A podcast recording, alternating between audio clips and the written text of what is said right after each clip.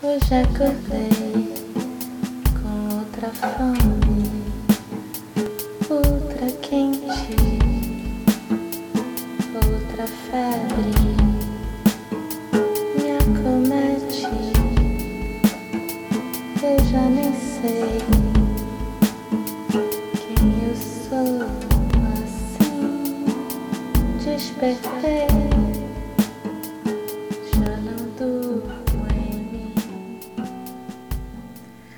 Olá, eu sou a Glenda, é, eu sou carioca, tenho dois filhos adolescentes e, entre outras coisas, eu estou desenvolvendo junto com o Marco, que é o meu namorado, que é músico, um projeto chamado Gotas de Meditação. E a ideia é apresentar a meditação é, com um viés do mindfulness como um caminho para o autoconhecimento, para a autorregulação e todos os benefícios mentais, emocionais e até físicos que essa prática, que vem sempre acompanhada de uma filosofia de vida, traz. É, então, aí eu pensei em criar aqui um canal de comunicação mais informal, que pudesse se desenrolar como um bate-papo descontraído, sem muita cara de texto lido e tal, para dar uma dimensão mais próxima e mais humana a essa troca, que eu acho que a gente precisa, né, de um espaço para trocas sinceras e quem sabe até profundas sobre assuntos muito urgentes com os quais muita gente não está conseguindo lidar. É, eu tenho convivido com muita gente que não está sabendo lidar com ansiedade, com estresse, muita gente deprimida, é, tomando ansiolítico e outros remédios e por aí vai. E eu queria me colocar à disposição para ajudar. É, eu gosto dessa ideia do podcast, de você poder escutar nos momentos entre uma coisa e outra, no trânsito, no metrô, por exemplo, entre dois compromissos de trabalho, é, caminhando. São momentos que podem ser melhor aproveitados, né? Inclusive para meditar. E é bom que quem estiver me ouvindo já pode separar esse horário nos outros dias da semana para uma prática rápida. É, enfim, o nome que eu escolhi para esse podcast, Meditadora de Botequim, pode parecer contraditório à primeira vista ou, sei lá, desmerecedor, mas faz muito sentido para mim e eu vou explicar. É, a contradição é uma característica da humanidade, né? Como bem disse o professor de história Yuval Noah Harari no livro Sapiens, que aliás eu acabei de ler e achei maravilhoso, as contradições são um grande agente para a evolução. É, e eu penso que tanto num plano macro, né, como ele coloca no livro, falando de sociedades e culturas e religiões, como no plano micro, individual, é, já que elas são, elas nos fazem questionar e nos levam a uma investigação para entender onde de fato reside a verdade, ou pelo menos qual das nossas muitas facetas é mais verdadeira para gente num dado momento da vida, e onde reside o equilíbrio em meio a tantas forças, muitas vezes contraditórias, que regem a gente interna e externamente? É, não fossem essas constantes contradições que aparecem, né, na nossa vida e na gente mesmo, a gente ficaria satisfeito com as respostas que sempre nos foram dadas e, consequentemente, a gente acabaria estagnado. É, não haveria essa busca por mudanças, né? Então, assim, eu, como todo mundo, tenho essas muitas facetas que às vezes se contradizem, e uma dessas facetas, é, que é muito marcante na minha personalidade, é a de psicóloga de botequim. eu sempre gostei de analisar, é, me analisar e analisar as outras pessoas informalmente. E às vezes, inclusive, eu boto o dedo na ferida da pessoa e ela não gosta, né? Aí ela se defende, você por acaso é psicóloga? Aí eu respondo, olha, então, tecnicamente não, mas me paga uma cerveja e eu te falo tudo sobre a vida. É, eu sou dessa opinião de que a melhor forma de se filosofar é aquela que se desenrola numa mesa de bar, com um copo na frente, olhando nos olhos do seu interlocutor. É, inclusive, esse momento de escuta atenta né, ao que o outro está te falando é muito mindfulness. É, e as trocas e vínculos né, que se estabelecem nessas situações são muito importantes e muito necessários, e é disso que a vida trata também de estabelecer conexões com a gente com o outro. Né? Às vezes, a partir dessas conversas informais e relaxadas, a gente tem insights que podem até mudar a nossa maneira de conduzir alguma questão importante. É, então, eu super defendo a mesa de bar como ambiente terapêutico. É, inclusive, eu estou fazendo uma pós na PUC sobre práticas contemplativas e mindfulness. E eu propus é, outro dia no grupo da turma que se instaure o Chopp das Minas todo sábado depois da aula, quando tiver aula, né? Porque é só uma vez por mês. Para a gente dar prosseguimento aos conteúdos né, abordados no curso e consolidar os vínculos entre as pessoas e produzir bastante ocitocina que é o hormônio do amor, né, que ajuda a estabelecer relacionamentos de longo prazo e a sensação de confiança entre as pessoas e outros benefícios maravilhosos, inclusive no plano sexual. E aí eu vou poder dizer que eu sou psicóloga de botequim pós-graduada, o que vai me dar bem mais respaldo quando as pessoas vierem me inquirir. É, então, eu terminei de ler o, o Sapiens, né? Esse livro do qual eu falei um pouco antes, e comecei a ler o livro Rápido e Devagar, é, do Daniel Kahneman, que foi uma dica de um dos professores da pós, e o autor começa o prefácio falando que gostaria que esse livro elevasse o nível das conversas nos escritórios, na hora do cafezinho. É, pois eu com esse podcast eu adoraria elevar o nível da presença e da conexão entre as pessoas durante conversas de botequim. Mas então, é, como eu estava falando, eu tenho essa veia analítica muito forte e eu sempre vi isso como uma vantagem. É, conseguir ler as pessoas, né, entender as reais motivações por trás do que elas fazem e tal. É super interessante, mas também pode ser bem frustrante e te dá uma certa sensação de impotência, porque vamos combinar que quando se trata de uma autoanálise, você pode trabalhar as suas questões e tentar superar as suas dificuldades e tal se você tem essa consciência, a intenção de trabalhar isso em você, né? É, você precisa querer, né? Mas quando é com o outro, é, você pode entender todo o processo que está fazendo mal a ele e dificultando a vida dele. É, inclusive, quando é uma pessoa próxima, né? Você pode falar para ele sobre esse processo, esperar que ele mude ou tome alguma resolução em relação a isso e nada acontece, né? Se ele não quiser, nada acontece. Você vai esperar sentada. É, porque afinal, se já é difícil a gente controlar a nossa própria cabeça, imagina do outro. Por mais bem intencionado que a gente seja, né? É, e aí você imagina se a gente mal consegue controlar a gente mesmo, muito menos ainda as pessoas à nossa volta, próximas, é, imagina o resto da humanidade e nem se fala de todos os eventos totalmente acima e além do nosso controle, né? É, a gente não tem poder sobre tudo e todas as coisas. E a gente precisa aprender a lidar com isso, né? Com o simples fato de que não se pode controlar tudo.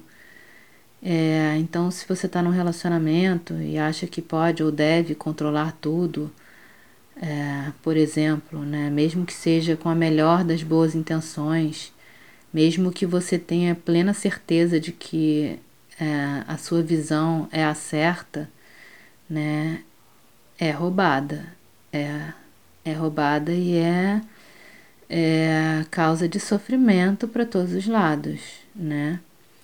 E isso me acontecia, né? Chegou um momento em que eu, me, eu precisei me proteger desse sofrimento é, diante da constatação de que as coisas são como são, as pessoas são como são, e da minha impotência, muitas vezes, face a essa realidade. E a maneira que eu encontrei para lidar com isso foi a meditação. É, então, é, o ponto onde eu queria chegar aqui, é, depois né, dessa explicação sobre o botequim e tal, é que não existe um perfil de meditador, né? Ou pelo menos não existe mais. É, até um tempo atrás, aqui no Brasil, né, pelo menos, a gente identificava a pessoa que medita com aquele estereótipo do cara meio hippie, roupa indiana, comida vegetariana. Hoje em dia, esse cara possivelmente evoluiu e é vegano.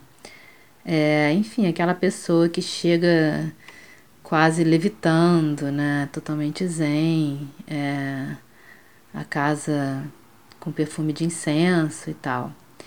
E é claro que ainda tem pessoas assim, né? Muitas por uma identificação meramente estéticas, sei lá. Outras talvez de fato um passo mais longe do que, sei lá, vamos chamar de iluminação, é, ou do desapego, né? Mas, é, como diria a Viviane Giroto, que é uma doutora em psicologia e meditadora, e que dá aula nessa pós que eu estou fazendo, é, a lucidez é uma gambiarra da iluminação. então, é, a ideia é essa, e eu acredito, né? Qualquer grau a mais de lucidez que a gente consiga acrescentar à nossa visão, né? Qualquer limpeza na consciência dessas muita, muitas camadas de véus que vão encobrindo, que vão tirando a nitidez com que a gente enxerga as coisas dentro e fora da gente, que vão encobrindo a nossa consciência, é, enfim, qualquer lucidez a mais é bem-vinda, né? Então, é, não precisa decidir virar um monge budista de uma hora para outra, mas a ideia seria adaptar práticas saudáveis na nossa vida é, sem nenhuma pretensão de virar um modelo universal de sabedoria ou de desprendimento. É, a gente pode adquirir hábitos e práticas que só vão somar ao nosso equilíbrio sem necessariamente tirar nada do que a gente é. Né? E se tirar alguma coisa, vai ser porque não servia mais, estava só ocupando espaço. Né? Aí o próprio autoconhecimento que vai sendo adquirido nesse processo se encarrega de separar o que faz sentido e o que não faz mais para gente, né, a cada momento. É, tem gente que tem medo desse desapego, que tem medo de ter uma crise de identidade e não se reconhecer mais sem esse tanto de coisa, sem serventia, né, que que a pessoa se acostumou a carregar ao longo da vida e que vai sendo descartado naturalmente nesse processo. Mas essa preocupação é uma bobagem. É, a gente não deve se deixar definir por essa bagagem acumulada, mas sim pelo que fica depois da limpeza, né? Que é cada vez mais o essencial mesmo. É igual fazer faxina em casa, né? Jogar fora o que não presta e estava só ocupando espaço. é, no caso da nossa personalidade, quanto espaço mental e emocional não é preenchido com inutilidades, né? Então, dito isso, é, a ideia é atingir o equilíbrio, que para você pode ser meditar de dia e filosofar no botequim à noite, por que não? É, eu acho que no estágio atual que eu tô da minha gambiarra, eu tô conseguindo equilibrar bem melhor essas forças. É, e eu tenho a impressão de que o caminho é a gente naturalmente precisar de cada vez menos para ficar bem, mas sem necessariamente se privar de nada. É, mas eu acredito na força da experiência pessoal e do equilíbrio individual. Cada um tem que achar o seu e não existe o mesmo ponto para duas pessoas. E é interessante que muitos caminhos levam a essa compreensão, é, muitas vezes espontânea, de encontrar esse equilíbrio. E a meditação é bacana é, porque te dá suporte nesse processo e é um tratamento, vamos dizer assim, totalmente individualizado, é, portátil, que respeita a complexidade de quem você é. é ainda assim, eu, eu quero abrir aqui um, um parênteses para falar que, apesar de sermos seres autônomos e com processos individuais e noções diferentes do que seria o equilíbrio pessoal, existem alguns parâmetros. É, por exemplo, para além do que a gente aprende que é o certo através da nossa cultura, da nossa moral, é, da religião da ética vigente no Ocidente, né, no Brasil, nos dias de hoje, a pesquisa científica já chegou num ponto em que se sabe que é, por exemplo, estimular o coração a sentir determinadas emoções positivas ajuda nosso corpo a se autorregular, é, nossos sistemas a operarem em coerência, e isso influencia até a comunicação eletromagnética do nosso coração com outras pessoas.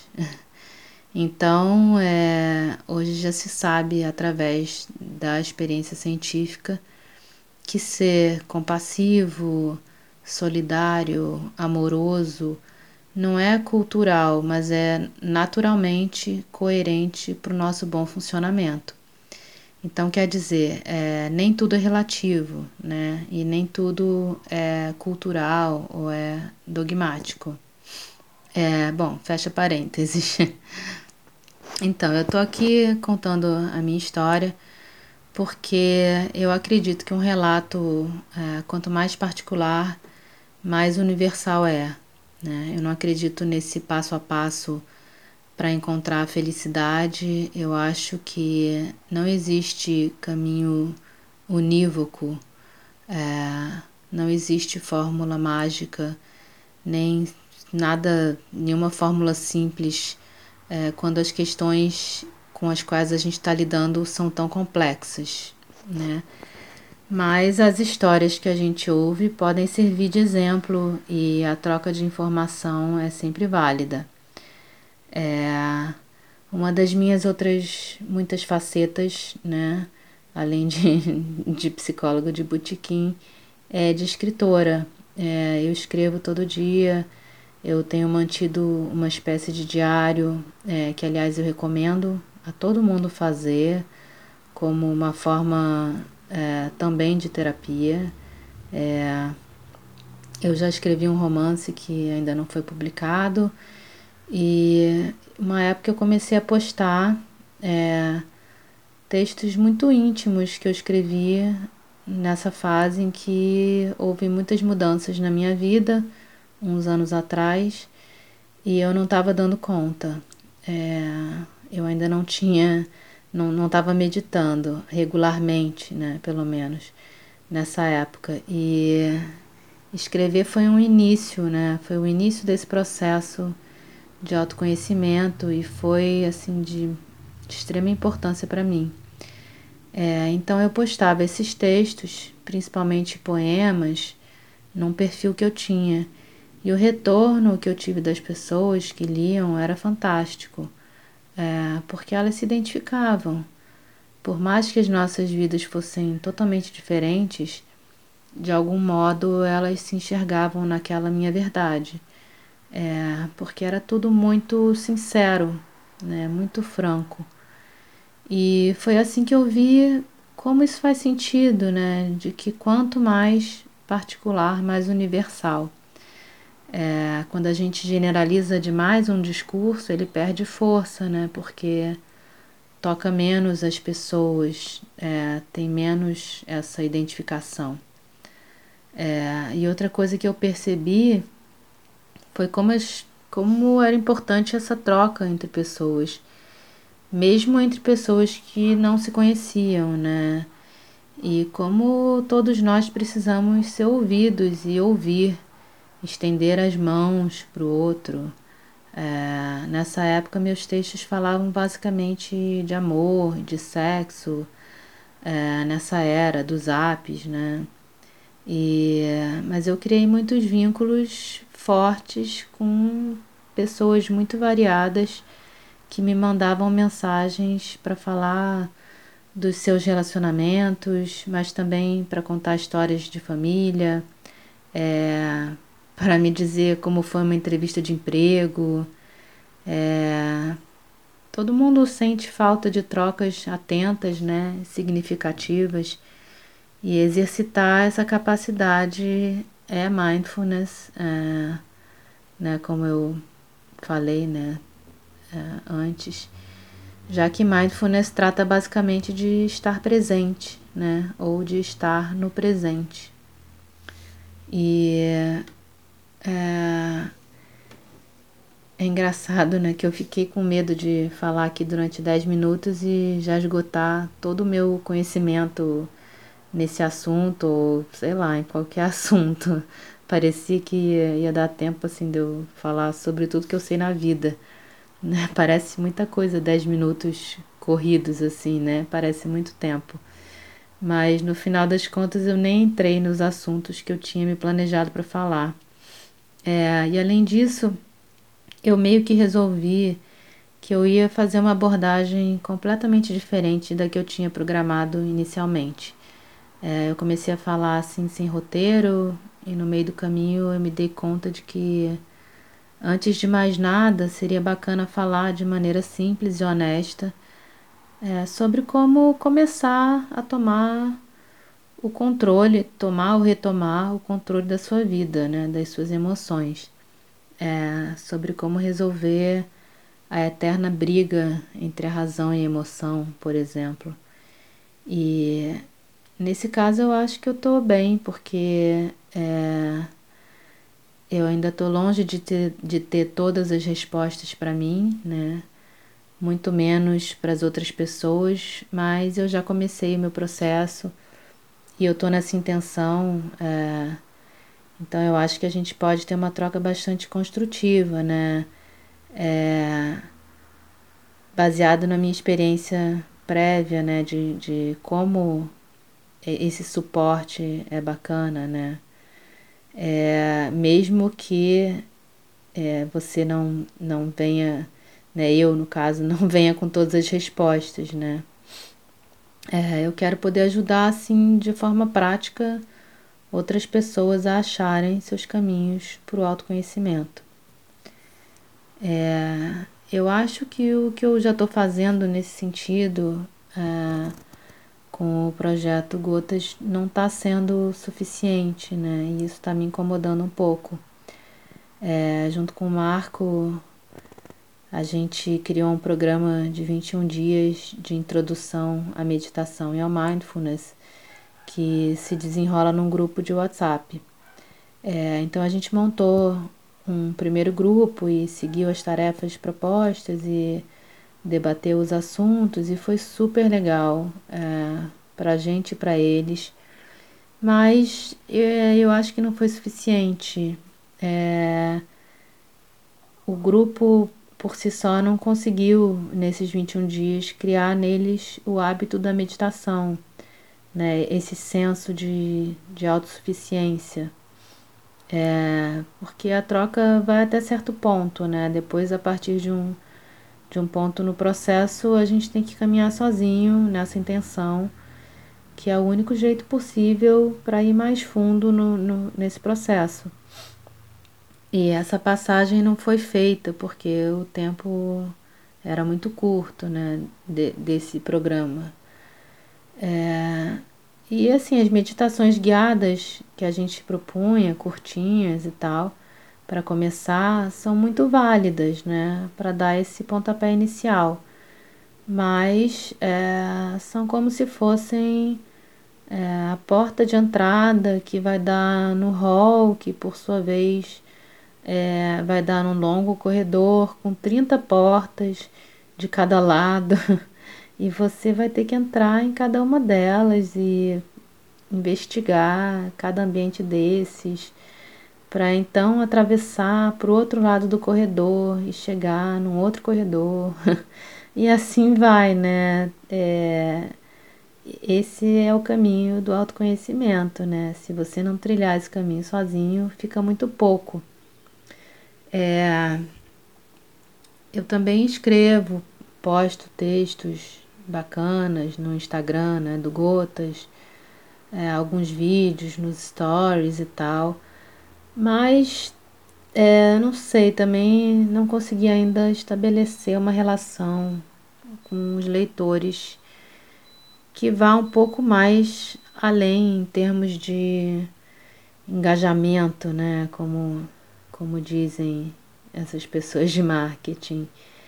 É, então eu queria usar esse espaço aqui para ajudar a conduzir as pessoas, mas não conduzir como numa meditação guiada, é, mas através da troca de experiências e de alguns toques, né? É, como por aqui eu tenho mais tempo, né, espaço de argumentação, é, eu acho que a gente vai conseguir avançar juntos. É, porque muita gente me fala, eu não sei por onde começar. E por aqui eu posso, é, eu posso começar justamente contando como foi no meu caso, né? E como eu fui me aprofundando e quais as minhas dificuldades e tal porque o mais difícil é romper com uma série de estereótipos e de ideias pré-concebidas e às vezes mal concebidas acerca da meditação e dar o start, né? Depois que a coisa engrena, como acontece quando a gente começa a praticar um esporte ou tocar um instrumento, é, vai, né? Chega uma hora que vai no começo é árduo e você às vezes desanima, acha que não vai dar em lugar nenhum, mas vai ficando mais fácil e mais fluido com a prática diária e quando você vai ver, já faz parte da sua vida, né? Meu filho começou a fazer aula de violão é, há uns três meses e no começo reclamava que as cordas eram duras, que as posições eram difíceis Aí ele me pedia para cantar junto, acompanhando, né, ele tocando, mas aí a gente não conseguia sincronizar, dava tudo errado. E aí de repente, depois de, sei lá, algumas semanas, é, quando a gente foi ver, ele estava fazendo música, né? Tava, tava saindo música, né? Assim, sem, sem nem se dar conta. É, e é mais ou menos assim que provavelmente vai acontecer com a meditação, e foi assim que aconteceu comigo, né? De repente, sem eu me dar conta, é...